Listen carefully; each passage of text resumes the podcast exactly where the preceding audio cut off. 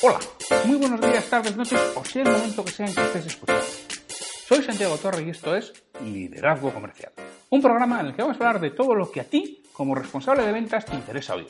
Un podcast para ayudar a directores comerciales, jefes de ventas, gerentes y propietarios de negocio en su día a día en aspectos comerciales y de liderazgo. Bienvenido.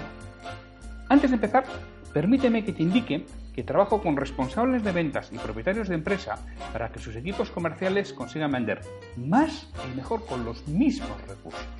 Luego, a través de formación y mentoría en productividad comercial y liderazgo. Me tienes en www.santiagotorre.com.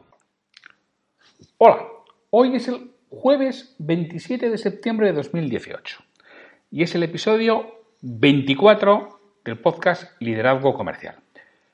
Los jueves tenemos monográfico de aspectos de liderazgo, pero ya hemos dicho que ahora durante dos semanas vamos a cambiar los monográficos individuales de martes y jueves de aspectos comerciales y de aspectos de liderazgo por un monográfico más completo de cuatro sesiones sobre el DISC. De martes hemos hablado de lo que es el entorno general del DISC. ¿Qué es el DISC? Para que lo entendieras. Te digo, por si no lo has oído, igual conviene que antes de oír este capítulo oigas el capítulo del martes del martes 25 de septiembre, que era el episodio 22. Te lo pongo en las notas del programa.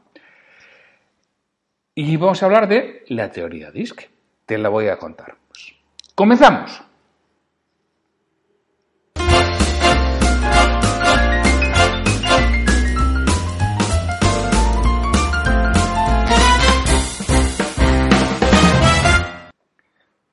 Ya vimos el martes que DISC significaba dominancia, influencia, serenidad y cumplimiento. Y ya expliqué cómo lo que más incide sobre nuestro comportamiento, repito, en condiciones normales, que habitualmente en el trabajo suelen ser condiciones normales, con más o menos estrés, pero son condiciones normales de, de normalidad, lo que más incide en el comportamiento son es el entorno. Nuestras acciones es lo que ven los demás y lo que más incide sobre ellas son las circunstancias. Y ahí están las personas. Y todo esto da origen a, la teoría DISC, que es de lo que estamos hablando. Ya vimos las aplicaciones, ya vimos eh, cómo el origen de toda la teoría es el profesor William Maston de la Universidad de Harvard. Y por hacer un pequeño recopilatorio, veamos que la D es la dominancia o la capacidad de decisión. ¿Cómo respondes a problemas y retos? Y tiene mucho que ver con las relaciones de poder. La I es la capacidad de influencia. ¿Cómo influyes a las personas? Tiene mucho que ver con la relación con personas. La S es serenidad. Bueno, realmente en, inglés es stability, estabilidad, pero bueno, por respetar el acrónimo aquí lo traducimos como serenidad. ¿Cómo respondes a ritmos de trabajo cambiantes o al estrés? Y la C es conformidad. ¿Cómo respondes a normas, método y procedimiento. ¿Cómo respondes ante las reglas? Repito, todos utilizamos las cuatro dimensiones, en mayor o menor de medida, pero utilizamos las cuatro. No es que solamente tengas de una, bueno, sí, alguna excepción hay, como siempre, vamos, pero en principio no es que tengas de una y no tengas el resto, no, no, tienes las cuatro, en un, en un porcentaje más o menos menor en cada una. ¿Y cómo sabemos ¿Cuáles son las dimensiones que utilizamos? Pues Maston lo que hizo es una tabla de, doble entrada. De arriba a abajo, nos pones a las personas arriba del todo, las personas dijéramos muy, muy racionales. 100% de racionales, si existe alguno, creo que no. Pero las personas muy racionales y abajo del todo, las personas 100% emocionales. Podemos situar a la gente en, en esta escala muy racionales o muy emocionales, muy arriba o muy abajo. Y en la escala horizontal, muy introvertidos o muy extrovertidos.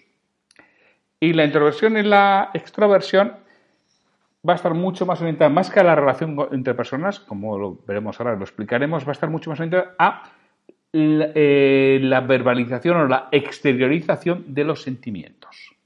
Es decir, vamos a entender la introversión como una dificultad para exteriorizar sentimientos y la extroversión como una facilidad para exteriorizar sentimientos. ¿eh? Entonces, Las personas pueden ser muy, muy racionales o muy, muy, muy emocionales, muy introvertidos o muy extrovertidos. Y todo esto en una escala de 1 a 100. En función de dónde te sitúes, estarás en un cuadrante o en el otro. Entonces, las personas racionales consideran que lo importante al tomar la, decisión son los motivos y consecuencias lógicas. Se basan en datos.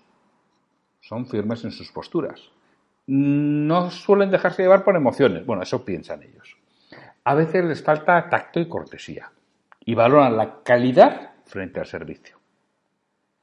En la parte opuesta, abajo decíamos que esto era la, la escala vertical, están las personas emocionales. Para ellos lo importante para tomar decisión son sus valores personales y subjetivos. Van a, a decidir en función de cómo se sientan en ese momento. En función de lo que sientan, toman la decisión. Los datos y los hechos les importan menos. Lo importante es cómo se sienten. Anteponen las personas a las cosas y a la lógica. Suelen ser poco rigurosos con la información. Valoran mucho la armonía y el buen ambiente. Y deciden más por el servicio que por el producto. ¿Tú qué te consideras más, racional o emocional? ¿Decides más basados en datos o basados en tu intuición? en cómo te sientes en, tu, en ese momento, en tu percepción, en tus emociones, en lo que te sale de dentro, de cabeza o de corazón. Introversión y extroversión, decíamos, las personas introvertidas, en el, sentido de que les cuesta estabilizar los sentimientos, necesitan su mundo interior, necesitan estar solos, necesitan analizar sus ideas, impresiones y emociones Suelen ser tranquilos y pacientes, actúan con calma. Les gusta estar solos, no siempre, pero les gusta estar solos generalmente. No exteriorizan los sentimientos y tienen facilidad para concentrarse. No les resulta complejo. Las personas extrovertidas necesitan el mundo exterior, necesitan a los demás, necesitan la acción e interacción con otras personas. Por lo tanto, suelen ser abiertos y sociables. Suelen ser impulsivos y poco reflexivos, necesitan estar con otros. Esos son entusiastas y persuasores de su alta capacidad de influencia. Y prefieren mucho más la variedad de, de experiencias que profundizar en las mismas. ¿Tú qué eres? ¿De los que te resulta fácil concentrarte o complicado? ¿De los que eres más impulsivo o que te gusta tomar las decisiones con calma? ¿De los que exteriorizas sentimientos o te los guardas? de los que prefieres profundizar en una experiencia o en una relación o muchas relaciones y, y, poca profundidad en las mismas. Con eso ya empiezas a ver dónde puedas estar.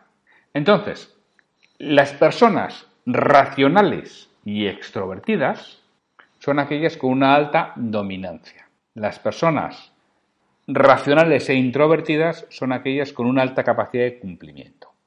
Las emocionales, si son extrovertidos, con una alta capacidad de influencia, si son introvertidos, con una alta estabilidad. Volviendo, siguiendo las agujas del reloj del DISC, las personas con una alta racionalidad y extrovertidos son los DES. Las personas con una alta emocionalidad y extrovertidos son los IES. Las personas con una alta emocionalidad pero introvertidos son los S. Y las personas con una alta racionalidad e introvertidos son los Cs. Los Ds los Ds habitualmente son directos, decididos, dinámicos, desafiantes y retadores. Y una característica, son drásticos. Todo es blanco o negro. Son como los toros. Ven blanco y negro. No hay gamas de colores. Entonces, claro, por eso eh, yo decía antes que tienen una alta capacidad de decisión. Es que es fácil elegir entre blanco y negro. Es sencillo. Y es que además se enfadan y se cabrean si tú no ves lo que, lo que ellos lo ven, pero si esto es negro, pero ¿cómo puedes no verlo? Pues que deciden rápido, pues deciden entre dos, como los toros, blanco y negro. No hay más, no hay gama de color. Ellos ven un entorno favorable a en que tengan algo a que enfrentarse, un reto que superar. Y suelen cambiar el ambiente por temperamento, de ahí también lo que más tiene de dominancia. ¿no? Y siempre van a tratar de cambiar, corregir o controlar lo que sucede no les gustan las cosas como están. Eso hay que mejorarlo. Lo suelen hacer por, por temperamento. Yo hay veces que trabajo con equipos, ¿no? Es cuando, cuando estás con los equipos y preguntas pues, por el jefe, y quien te diga, no, no, si el jefe habitualmente tiene razón y nos hace que consigamos resultados, pero alguna vez nos podría explicar el por qué. Bueno, está claro que sus jefes de en las organizaciones habitualmente ya veremos que tienden a ir hacia arriba, los Ds y los Is tienden a subir más que los S y los Ds. Entonces, bueno, pues te vas a encontrar muchas veces con un, D arriba. Hombre, jefe, pues alguna vez podría explicar los porqués. Tienen tendencia a dar poco detalle y poca explicación. Son personas impacientes y que buscan resultados, ¿no? Y no buscan opiniones, buscan hechos. Eso es lo que quieren. En contrapartida son extrovertidos y son directos y orientados al trabajo. Y siempre van rápido, rápido, rápido, rápido. Y se suelen enfadar con cierta facilidad. No les gusta que les controlen. En cambio, les encanta controlar a, los demás. Y nos proporcionan fundamentalmente resultados.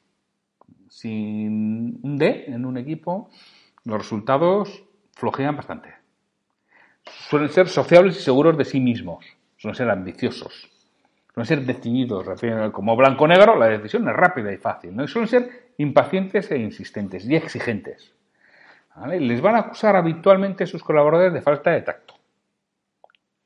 Eh, les gusta la, innovación. Y repito, nos hacen que consigamos resultados. Lo sigues. Eli es emocional y extrovertido, inspirador, inquieto, interesante, es inductor, es interactivo, es interesado y es influenciable. Influencia tiene una alta capacidad de influencia y persuasión, pero es influenciable. ¿Por qué? Porque admite gama de colores. Así como el D lo ve en blanco y negro, Eli ve todas las gamas posibles de colores del mundo. y te intenta convencer. Cuando la gente tiene un, un jefe ahí, lo que suele ser los equipos, jefe, jefe, hago lo que quiera, pero no me intente convencer, ¿eh? porque a él no le, vale, no le vale con que hagas lo que dice, a él le, da igual. Le da igual que estés convencido o no, mientras hace lo que él dice, feliz. Él no, quiere que lo hagas convencido. La verdad, si alguno tenéis una pareja o un jefe ¿Eh? Pero que sí, cariño, que yo lo hago, pero no me intentes convencer. Encima, no estoy de acuerdo, lo hago si soy sumiso, pero no me intentes convencer.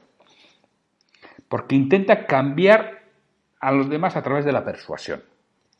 Lo tienes que hacer convencido. Entonces, es gente con confianza, con optimismo, con, con alegría, con dinamismo, ¿vale? Que buscan experiencias. Te hacen sentir experiencias distintas. Son extrovertidos, están orientados a, a personas.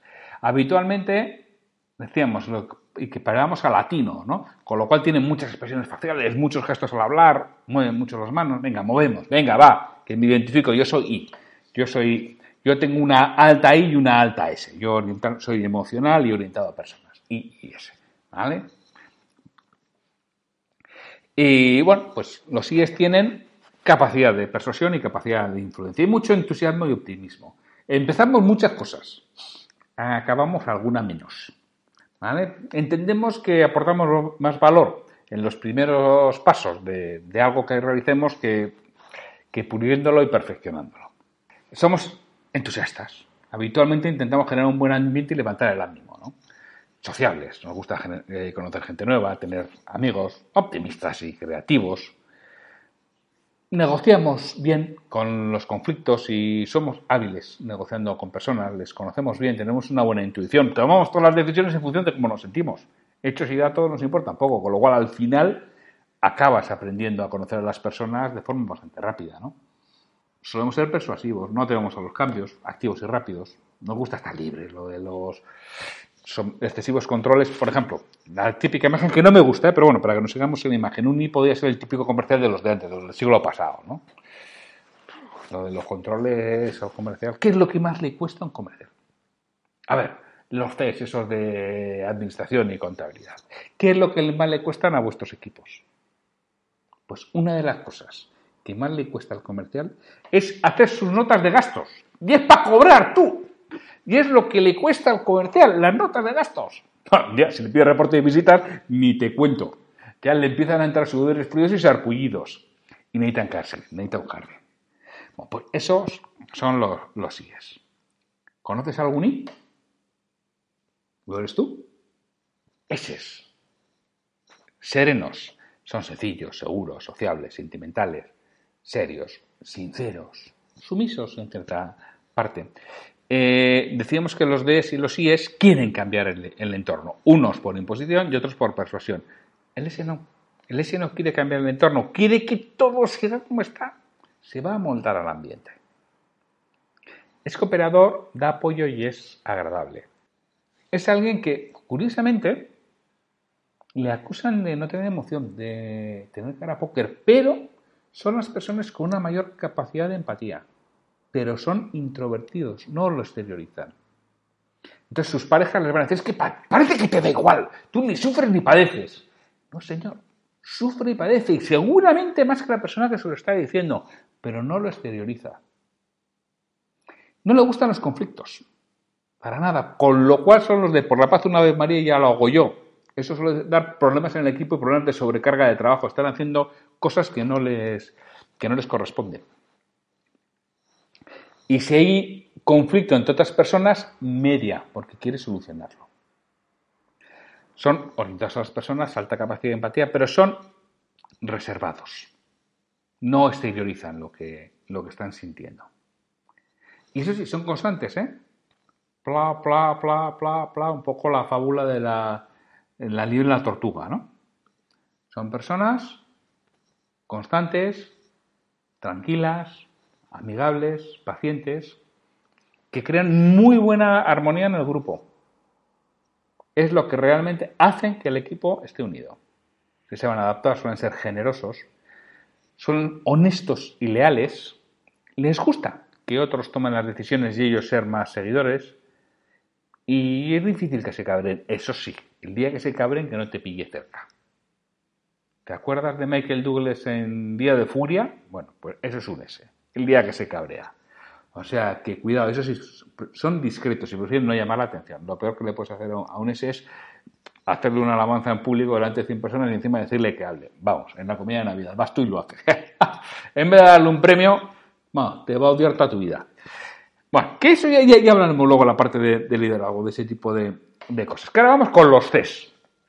Los CES son cautelosos, calculadores, cuidadosos, condescendientes, competentes, callados, contemplativos, lo mismo estos no van a intentar cambiar el ambiente. También se van a moldar, pero con una diferencia. Van a poner normas. dicen, vale, vale, yo acepto que esto sea así, pero con estas normas, con estas reglas, con estos procedimientos. Siempre intenta trabajar con reglas establecidas, guías y procedimientos. ¿Para, ¿Para qué? Para asegurarse exactitud y calidad, que es lo que le importa. Buscan información, analizan, gesticulan muy poco. Una pista te van a hacer preguntas muy minuciosas y además preguntas que van a la línea de flotación, saben perfectamente lo que te están preguntando. Si es cierto que son un poco miedosos, ¿vale? les da miedo equivocarse y necesitan siempre utilizar el pensamiento crítico. Se les da muy bien el trabajo técnico, que requiere gran especialización habitualmente. Son reflexivos, no toman ninguna decisión sin calcular los posibles riesgos, son metódicos, se preocupan muchísimo por la calidad, son perfeccionistas, planificadores, priorizan los objetivos y, sus objetivos están por encima de las personas. Siguen las normas, siempre son cautos y meticulosos. Bueno, pues hemos hecho un pequeño repaso de las personas D, I, S y C. ¿Crees que eres capaz de, de reconocer a personas D, I o S y C en tu ambiente? Si es capaz de reconocerles, unas pistas rápidas para finalizar el episodio de hoy.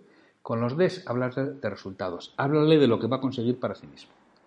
A los IES, háblale de experiencias, háblale de lo que va a vivir y lo que van a vivir los que le rodean. A los S, tranquilidad. Háblale de que no va a tener ni problemas ni enfrentamientos. Y los Cs lo que buscan es información. Háblale de cómo va a hacer las cosas con mayor calidad. Es lo que está buscando. Personas racionales y extrovertidas de alta dominancia, resultados. Personas emocionales y extrovertidas y experiencias. Personas emocionales y introvertidas, S es tranquilidad. Personas racionales e introvertidas, CES. Información, análisis y reflexión. Bueno, pues ya te da una componenda general de lo que es la teoría de Marston, de las, las cuatro dimensiones y los dos ejes de racionalidad, emocionalidad, introversión o extroversión que él propone y cómo se sitúa cada persona. Espero que hayas podido encontrar a una persona de, cada estilo dentro de, dentro de ella. Eh, el martes vamos a hablar de cómo vender a cada una de las cuatro dimensiones de comportamiento. Pues el martes te espero ahí al otro lado y muchísimas gracias por estar ahí. Me gustaría contar con vuestra retroalimentación y que me digáis qué es lo que quisierais escuchar, sobre todo para los monográficos de aspectos comerciales y de liderazgo, así como para posibles nuevos ciclos que vengan en temporadas posteriores. Si este episodio te ha aportado valor, te agradecería mucho que hagas una reseña de 5 estrellas en iTunes, en iBox o la plataforma que utilices para ver este programa, así como que lo compartas en redes sociales para que otras personas lo conozcan. Me ayudarás a ganar difusión y que este esfuerzo que realizo con el programa cobre sentido. Para cualquier duda, consulta, comentario o contratarme para que trabaje contigo y conseguir que tu equipo comercial venda más y mejor, me puedes encontrar en mi web santiagotorre.com o en el correo podcast.santiagotorre.com. Hasta el próximo episodio.